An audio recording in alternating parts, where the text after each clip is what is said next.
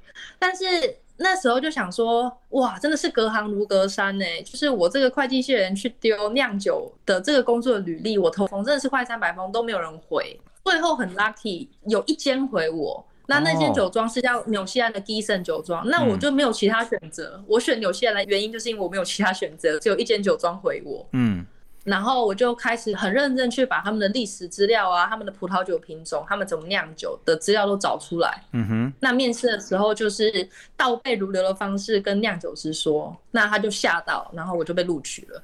然后之后呢，你在纽西兰就是待了一阵子，累积了这个酿酒的经验之后，你后来又到了美国的加州，然后后来还去了墨西哥，呃，还有智利。呃，去墨西哥嗯跟智利是讲是学西文，顺便学葡萄酒吗？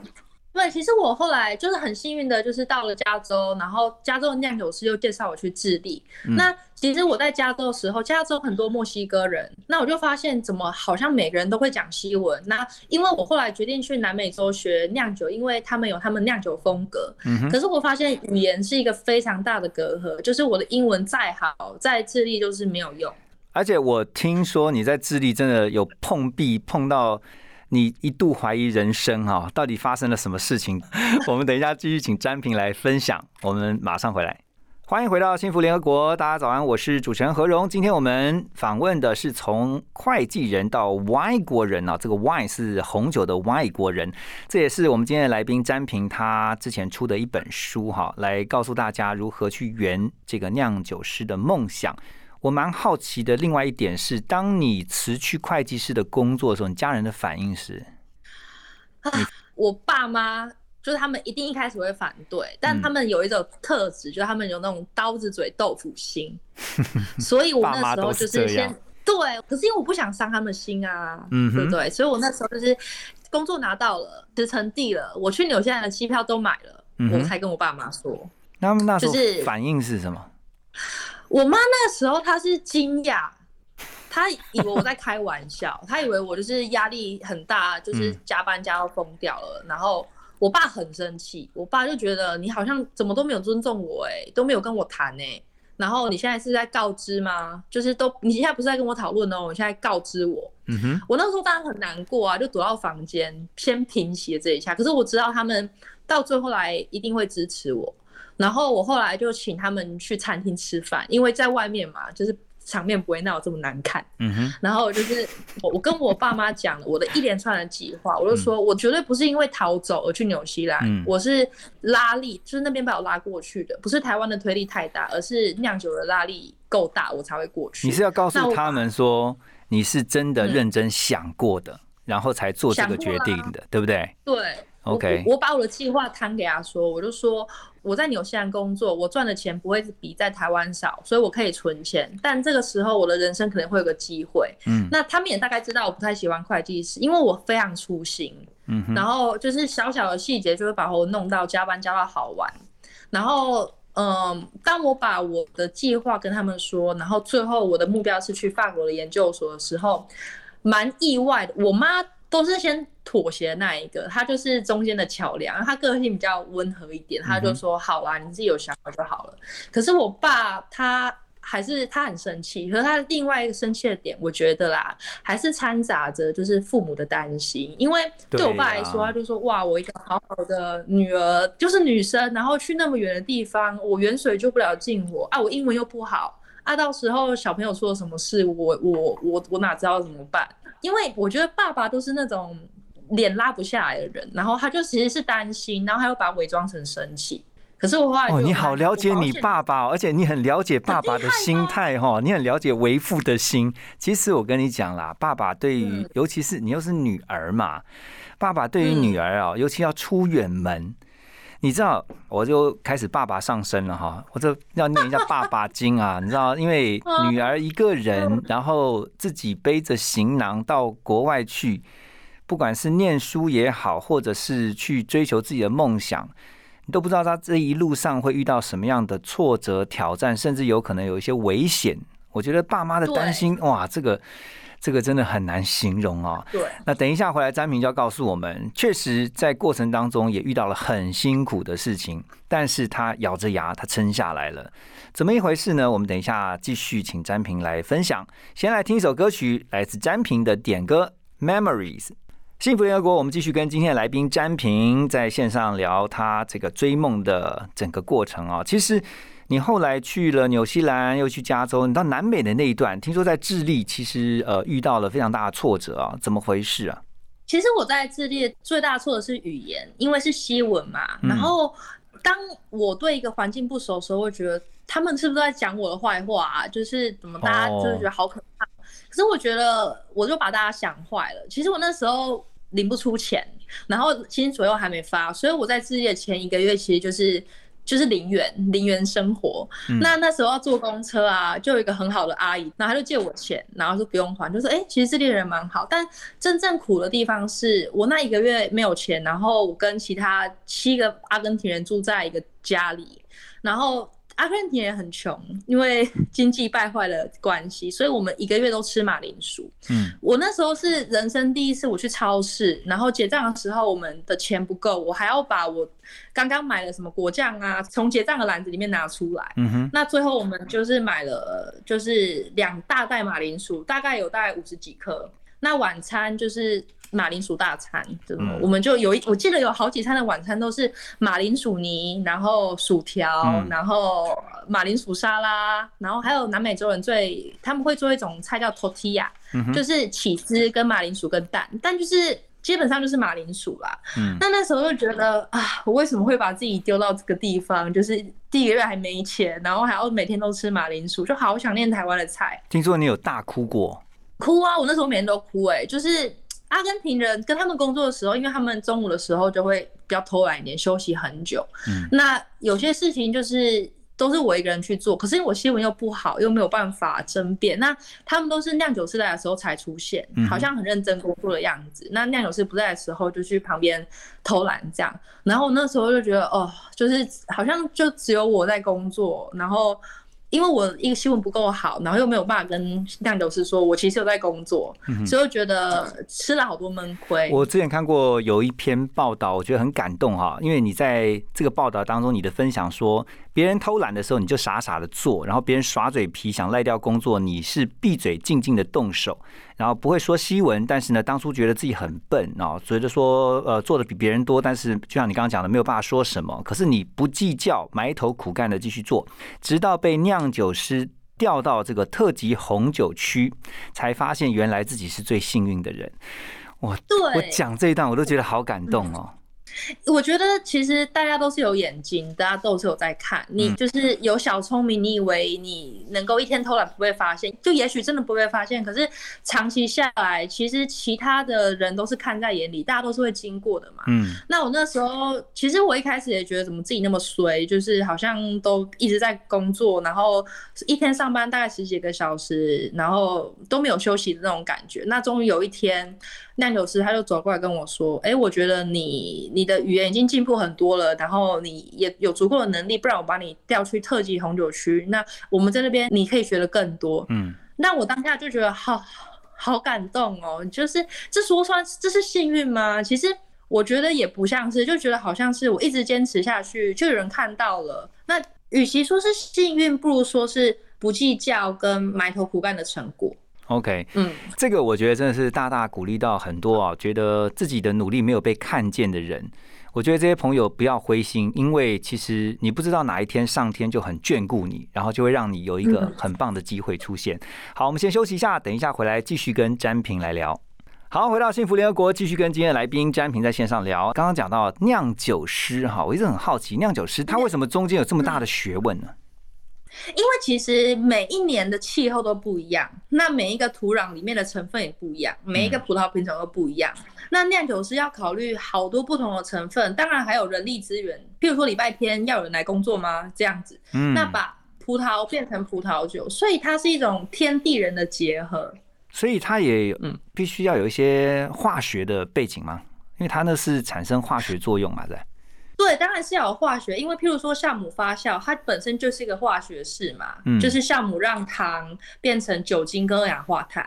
可是除了化学之外，其实很多酿酒师会把酿酒说成是一门艺术哦，因为都是一样的地块，都是一样的葡萄，可是每个酿酒师他酿酒的方法，其实有时候会酿出截然不同。譬如说，呃，有一些红酒的，就是它的结构比较厚，喝起来好像比较强一点。那另外好像喝起来就比较淡淡的，嗯，那其实这是看酿酒师他们的个性也有差别，所以酿酒我觉得是一种科学跟艺术的结合。可是你之前念的是会计耶，跨很大。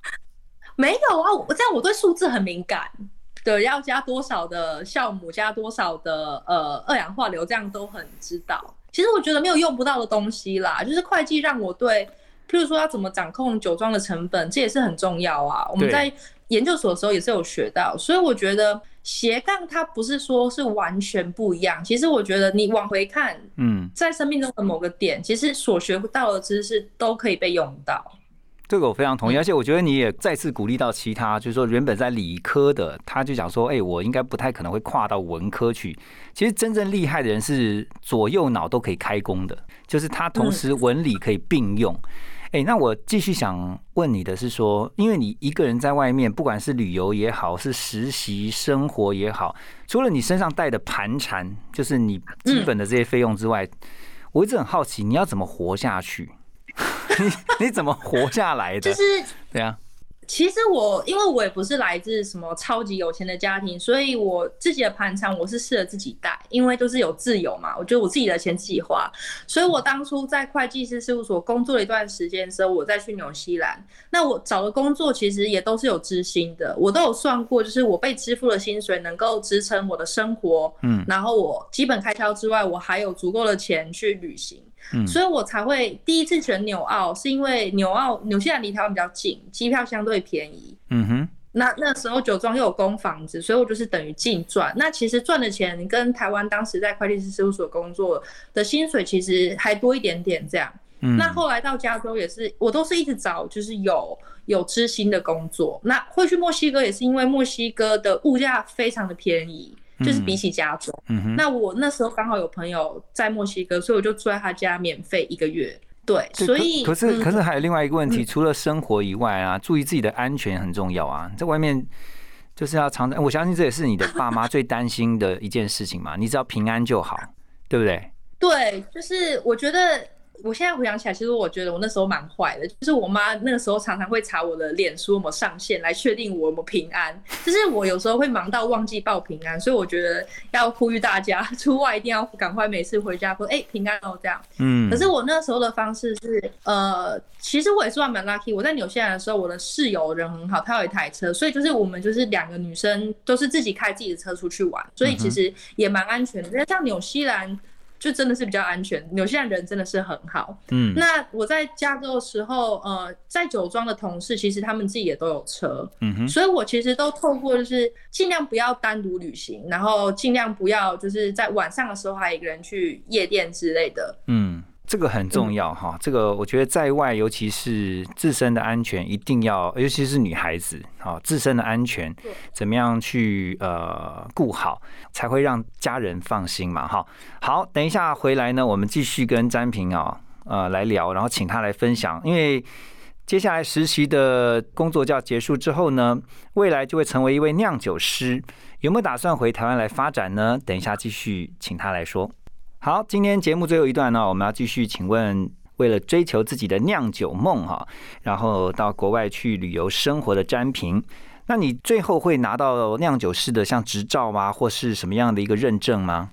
嗯其实酿酒师他是没有特别的执照，因为其实呃，就像你好的厨师也不一样有执照一样，其实酿酒师他没有特定的考试。嗯那我现在人在美国实习，那我在未来的规划是，其实在我的规划里面，其实不只有工作，我还想要有自己的家庭，所以我其实呃，因为我男朋友他在美国，所以我其实有想办法，就是自己在美国找工作。嗯哼，那回台湾其实也是一个可能性。就假设我们两个最后回台湾工作的话，其实因为台湾现在的葡萄酒产业还在最开始的地方，是喝葡萄酒还不是一个很普及的事情，所以我其实如果回台湾的话，我想可能会走行销或是教育这方面。嗯我其实蛮想要就是开一个葡萄酒的教育平台，可能是网络的呀，或是实体的，然后开始教大家慢慢品酒。哦，怎么样？先从认识葡萄酒，然后开始了解说这个葡萄酒可以帮助我们的生活增添一些品味，对不对？